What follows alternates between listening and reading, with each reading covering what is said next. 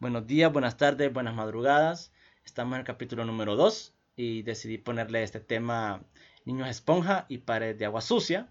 ¿Por qué? Aquí hago una alusión de que todos los niños, que, todo el mundo lo conoce esto, de que todos los niños eh, son como una esponjita, absorben todo, ¿verdad? Inconsciente y conscientemente. Eh, ¿Y por qué el término de pared de agua sucia? Porque hay padres, o sea, como que el agua siempre va a ser el conocimiento, pero hay padres que son que dan esa agua sucia, que es como la mala educación y ciertas frases horribles que pueden perjudicar al niño como para más adelante. Y también actitudes también, que, que, no saben cuáles son las, las causas que, y los efectos, o sea, su causa y el efecto que puede llegar a tener en el adulto, cuando ese niño ya crezca y esa persona a través de esas palabras que yo tengo algo bien claro que a veces duele más, no a veces, sino siempre duele más una palabra que un golpe. Porque un golpe se va a sanar, pero una palabra te queda marcada, marcada en la cabeza. Y mucho menos de alguien del que tenés tantos lazos, ¿verdad? Sentimentales, como un papá o una mamá. Y que si estas personas son capaces de dañarte psicológicamente, ¿qué podés esperar de las otras personas, verdad? Exacto. En sociedad. O sea, vamos al plan de que el agua es una educación, eh, metafóricamente, pero hay agua limpia, ¿verdad? Qué bonita educación que viene de parte de los padres, pero también está esto de agua sucia, que hay una educación muy mala.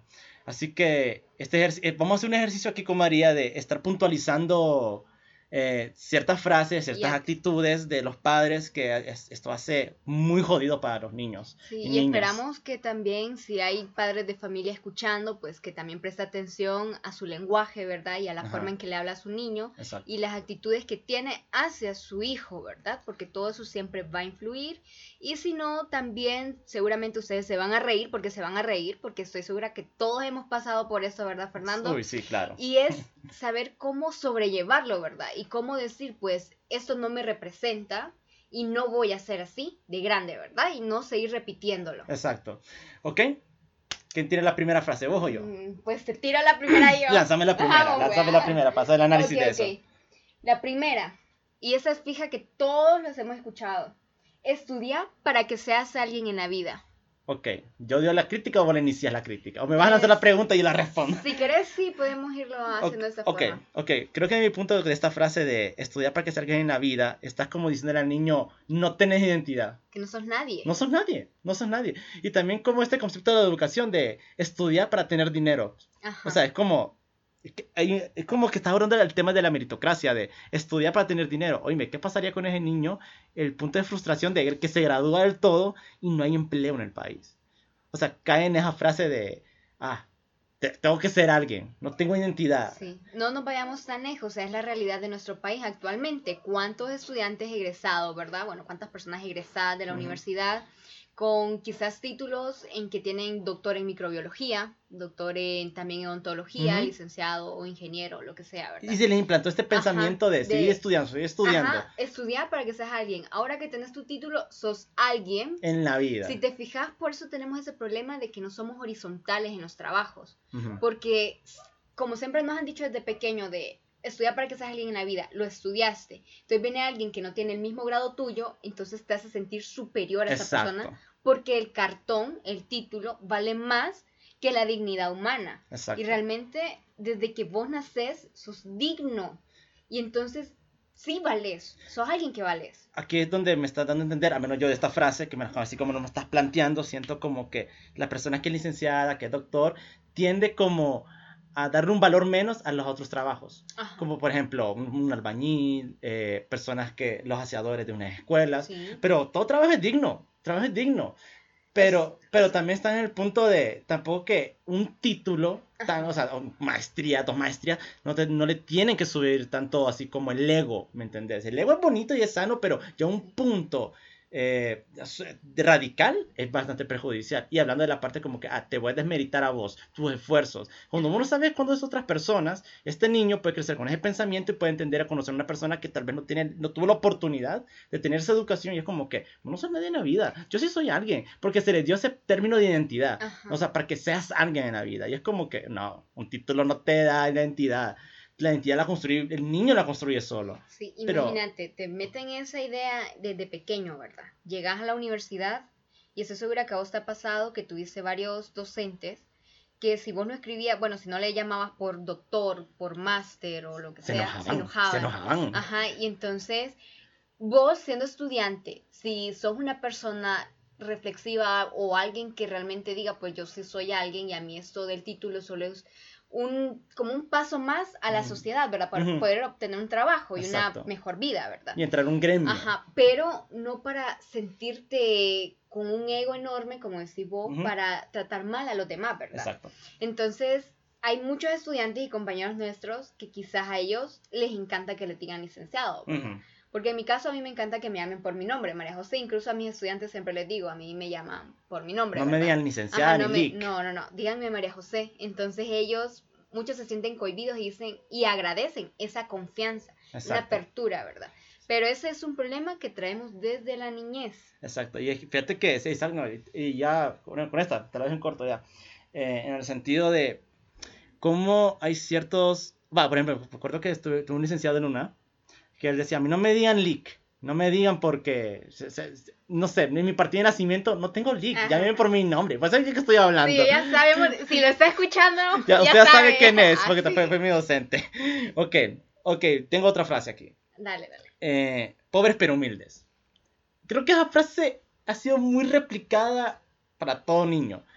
Pobres pero humildes. Fíjate que yo no, no la he escuchado ni alguien me ha, dicho, eso? Pobres pero humildes, no. Fíjate que sí lo he escuchado varias veces, man, y es como bien turbio. Porque fíjate que cuando vos haces, entras en profundidad con esta frase, es como eso de un mensaje inconsciente. Es un mensaje inconsciente para los niños, de mantenerte, mantenerte humilde. Pero ¿cómo mantenés esa humildad? Siendo pobre no puedes subir de estatus. Tenés esa mentalidad incrustada, subjetiva, persuasiva, de pobre pero humilde. Tenés que conservar humildad. Es que creo que tenemos muy mal el concepto de humildad. Porque creemos que humildad es ser pobre. y no, no es ser pobre. Y fíjate que, o sea, ahora decime, ¿qué pasaría con un niño que fue creciendo con esta frase y llegaría a tener un gran salto social, ¿me entendés? Un salto social, una buena prosperidad, un trabajo estable y ya tener mucho dinero. Entonces, como tú, como este, este, este pensamiento, esta frase, es como, ok, ya tengo dinero, entonces sí puedo dejar de ser humilde. y, y, hay muchas personas que pasan por ese rollo, o sea, es un returbio, al menos para mí. Y, y, también creo que lo más importante, al menos para mí, es esto, que el dinero es una herramienta. Ahí termina te lo dejo en corto, que el dinero es una herramienta. Hay que quitarle ese pensamiento a los niños de que el dinero te mantiene en un estatus. Claro que sí, sociológicamente sí, pero de un punto ya más interpersonal es como con reconocer que es herramienta. Hay que reconocerlo y ya. Hasta aquí termina al menos mi este análisis de esta frase que sí me llama mucho la atención porque traté de como encontrarle este problemilla que hay y que sí lo he escuchado varias veces. Ok. ¿Vos tenés una ahí? Sí, te paso a la siguiente y a ver qué opinas de esta yo no te mando al colegio a tener amigos. Uy, calla, uy, cállate. Aquí, se nos fue el podcast. Te, lo ha dicho tu mamá, te, lo ha dicho. Te lo ha dicho. No, a mí me lo ha dicho. Espera, espérame, y aquí el podcast ya, ya, se fue una hora ahorita, porque muy buenos argumentos hay acá. ¿Qué pasa con esta frase de no te mando a la escuela a tener amigos? O sea, ¿para qué es la escuela entonces? ¿Para qué es? Ahí está el punto. O sea, creo que está como, ¿cuál es el concepto de los padres de las escuelas? De que, ah, tengo un hijo y para mí la escuela es como la niñera. Ahí mando a los, a los niños, a los hijos ahí, lo que sea, para que los cuiden, pero no para un desarrollo social. Y, hay, cosas como si puede perjudicar esto, ¿me entendés? Con el niño, porque el niño tiene que socializar para reconocer, uno, sus límites sociales, dos, agarrar una ensalada de personalidades y construir su, constituirse como persona, de qué es lo que me gusta, qué es lo que quiero, con quién me quiero llevar y saber dónde poner mis límites y hasta dónde voy a permitir. ¿Me entendés? Y fíjate, que me da mucho la atención cómo funciona esto de la sociedad del niño. Porque típico, esto es típico. Siempre hay un grupo de amigos y hay un líder. Ajá, siempre. Y desde que hay un líder, ahí vos aprendes algo. O sos amo o sos esclavo. Ahí vos planteás, o sea, qué es lo que sos. Y, y, si te vas a ser empoderado o no empoderado. Y creo que quitarle ese derecho al niño de, del proceso de desarrollo social lo estás perjudicando porque, uno, cuando este niño crezca o niña crezca, no va a conocer sus límites hasta poder tener grandes problemas eh, en relaciones sexuales, amorosas, de empleo, que tal vez lo exploten y no sepa poner límites a ciertas cosas. A eso voy. Sí, yo fíjate que voy a hablarte de mi propia experiencia, ¿verdad? En cuanto a esa frase. eh, yo considero que los papás tienen que tener cuidado cuando le dicen a un hijo que no te mando a tener amigos a la escuela, porque se supone que la escuela es el primer lugar donde vas a socializar, ¿verdad? Como niño. ¿Y qué pasa si vos ves esas conductas en tu hijo que no quiere ir a la escuela o que no tiene amigos? ¿Por qué los papás, en vez de decir yo no te mando de todos modos a la escuela a tener amigos, no se pregunta qué está pasando, por qué situaciones está pasando mi hijo, para que no esté socializando? Porque hay algo que tenemos que tener muy en cuenta. Los docentes estamos ahí para observar, pero a veces no miramos más allá, ¿verdad? De un salón de clases, no miramos lo que está pasando en el patio, por qué se está comiendo solo, o a veces el mismo bullying que se puede hacer dentro de un aula de clase, ¿verdad? Y ni el docente también ni lo mira. Ni lo mira, o no le importa tampoco, ¿verdad? Entonces, el papá en vez de estar diciendo este tipo de frases debería de observar más a, su hijo, porque al final, ¿cuántos años pasamos en un centro educativo? pasamos mucho tiempo en un centro educativo y esta persona, como dijiste vos, después le va a costar eh, poder socializar, poder obtener un trabajo, como hoy en día la competencia de poder trabajar en equipo, ¿no?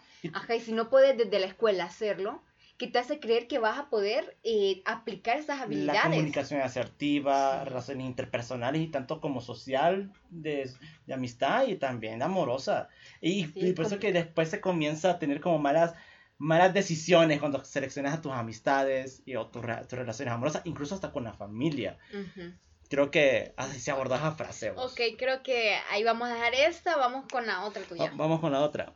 Ok, hay una que... Ah, pate, pate, ah, celebraciones estúpidas. A esta sí que... Ah. Ok, aquí un poquito de psicología en esta papada. vamos a hablar sobre las celebraciones estúpidas. Y esta sí que te va. Apuesto que vos has estado en una fiesta, en un pueblo o aquí en la ciudad, o videos en Facebook que yo he visto. Niñas pequeñas bailando bailando eh, Eso es... De punto morboso, ¿me entiendes? Sí, sí, sí. Sí, que, que le ponen reggaetón y también otras cosas. Esas sesiones de belleza, de, concursos de belleza, y hay oh, unas niñas, o sea, voy por ese punto. Y también, ¿qué puede generar esto? Ahí es donde quiero aclarar. Eh, si ustedes son padres, no hagan este tipo de rollos, en el sentido de celebrarle a una niña porque baile reggaetón. No hagan eso. Es que no, te, no, has fijado, pero actualmente estamos hipersexualizando todo. Exacto, eso. Y sobre todo los niños y las niñas más que todo y como que les alegra, ay, miren cómo la niña se va hasta abajo, sí, cómo la niña mueve las caderas. Exacto, o sea, y después cuando la adolescente sale embarazada, ¿qué hice? ¿Qué hice mal? O sea, ah, y aquí viene la respuesta. Date cuenta, mamá. O sea, y aquí viene la respuesta. Y papá, ¿verdad? Mamá y papá, papá. La culpa no es que la mamá, le cae a los dos. Los dos. Y aquí te va esta. Eh, este, esto, como vos me estás diciendo, va a dar un origen a la causa, ¿verdad? Que esto se llama eh, eh histrogenia de la personalidad, que es donde el niño eh, en su infancia le llegaron a celebrar o a valorar más por la parte corporal que la parte emocional. Y cuando a medida la parte, y la parte evolutiva de este niño, eh, comienza como a tener estas actitudes de llamar la atención, ser una persona bastante seductora, y es como que, ¿y dónde viene esto? Oíme, esto, esto es un núcleo familiar donde, donde te hipersexualizaron en una edad que no era adecuada en el sentido de te pintaban las uñas también cuando eras niña. Y, y fíjate que hay un estudio sobre esto, de la estrogenia, de que son más afectados más las niñas, ¿me entiendes? Las niñas son las más afectadas. El varón sí. Y bueno, para dejar en corto también, esta, esta enfermedad, bueno, este, este, este trastorno, este síndrome, eh, también es conocido como TLP, trastorno límite de la personalidad. Y es como, también son personas que no pueden formar un vínculo eh, sano con las personas, no pueden.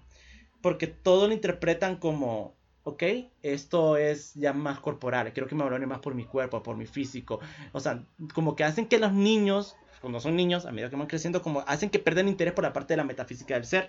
O sea, la moral, tu espiritualidad, cuáles son tus metas, objetivos, qué, te gusta. No, solo es puro corporal cosas corporales, todo que se valore más el cuerpo, y eso es un verdadero problema.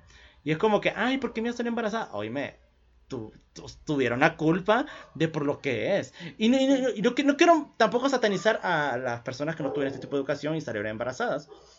Pero este tipo de gestos, de celebraciones estúpidas, de, ay, mira, le pinté las uñas a mi niña, o, ay, mira, que, que baila reggaetón, y mira la bebé de, tal vez de un año, y mira cómo va hasta el piso, y es como, no hagan eso. Sí, y qué triste es, que, que, estas celebraciones las hagan en centros educativos. Porque vaya, en el hogar pues ya dependerá de cada familia, ¿verdad? Lo que piense que es correcto o no.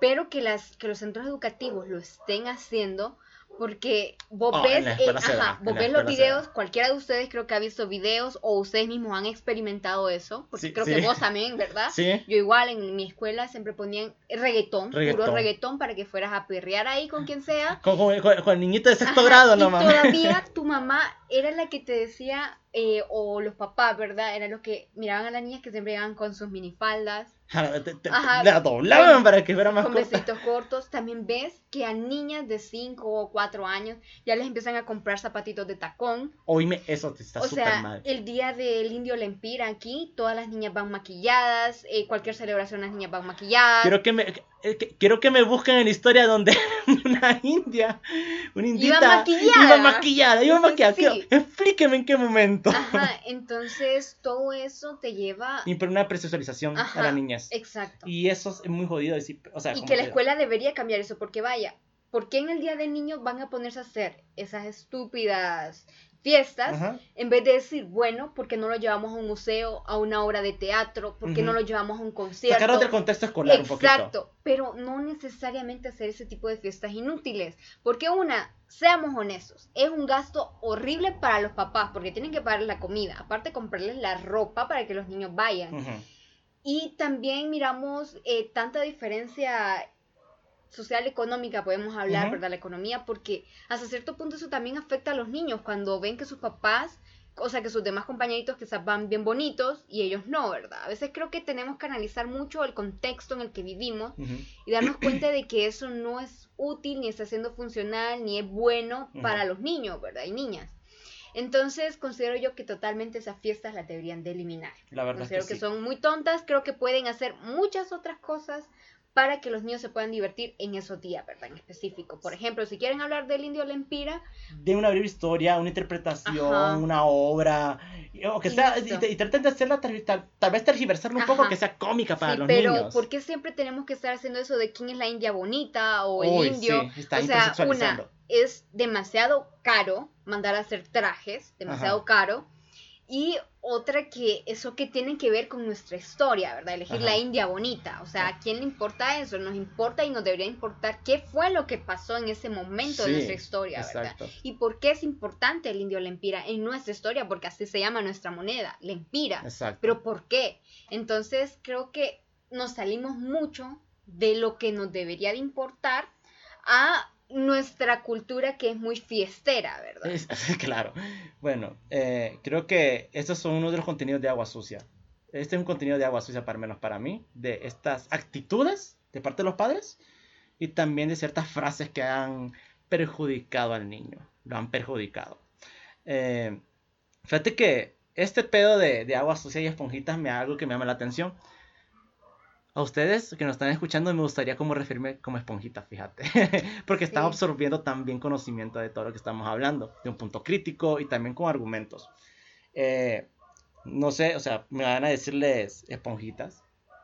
O, o- o- había otra, había otra palabra. habíamos dicho otra Otra palabra, palabra. también, esponjitas Curiosa, curiosas, sí, ahí curiosa. está esa, Esta, esponjitas, esponjitas cu- curiosas. Vamos a decirles esponjitas curiosas porque nadie se separa de absorber conocimiento. Exacto. Nadie, y ta- tanto como bueno y como Sí. malo. Na- nadie se desvincula de y eso. todos, todos somos, Somos esponjas. ajá, y fuimos también niños esponjitas con padres de agua sucia. Ojalá que ustedes no, pero muchos sí tuvimos eso. Y ojalá que ustedes sean padres, eh, pa- padres de agua limpia, en serio. Que Sí. les brinden una buena educación y dejen de usar tantas frases tontas y ciertas actitudes tontas. Eh, queremos aclarar que esto Es la primera parte, o sea, es la vamos primera a parte, seguir. vamos a decir, porque hay, hay material. Sí, hay material, bastante. y esto les puede ayudar mucho a ustedes, a los Es padres como de familia. educación, ajá, educación para padres. Educación para padres. Sí, así lo podemos llamar. Y, y- y a ustedes los vamos a llamar esponjitas curiosas. Me, me gustó, se escucha bien cookie, bien tierno. No, en serio, me gusta, pero eh, se entiende el objetivo de, de- Sí. del apo- del apodito de- Ujú. para ustedes. Ok, bueno. Bueno, aparte, fíjate que tiene una frase que me gusta mucho la atención. Ok, Hay una frase decila. que es de Freud. Le voy a parafrasear un poco. Que Freud decía que todos están tendidos a ser malos padres. Freud lo decía. Y como consejo de parte mía, traten de ser lo menos malos padres que puedan. Yo creo que a veces muchos padres se refugian en la típica frase de yo no nací siendo papá. Vos tampoco, ni yo, porque nadie, o sea, obviamente, si te pones en el sentido literal, man, eras un pinche feto, naciste, un bebé, no tenías idea, obviamente, porque son circunstancias que se dan más adelante en tu vida, ¿ok? Pero la cuestión es de que si ustedes están planteándose la idea de ser padres, empiecen investigando. Hay muchos libros, también muchas experiencias que a ustedes no les gustó de su infancia. Muchas Traten de corregir ese pedo. Ajá. O sea, no se queden estancados, ¿verdad? Siempre tenemos que ser la mejor versión de lo que fueron nuestros papás, ¿verdad? E incluso, aunque seamos lo mejor, también siempre seguir buscando porque lo que, como los educaron a ustedes, no significa que vaya a ser lo correcto para sus hijos, porque cada generación va cambiando, ¿verdad? Sí. Ok, creo que aquí termina el podcast ya. Bueno, nos vemos en el próximo Esponjitas Curiosas. Curiosas. Son súper curiosas esta gente, va. Espero. Esperamos que sean muy curiosas. ok, nos vemos. Adiós.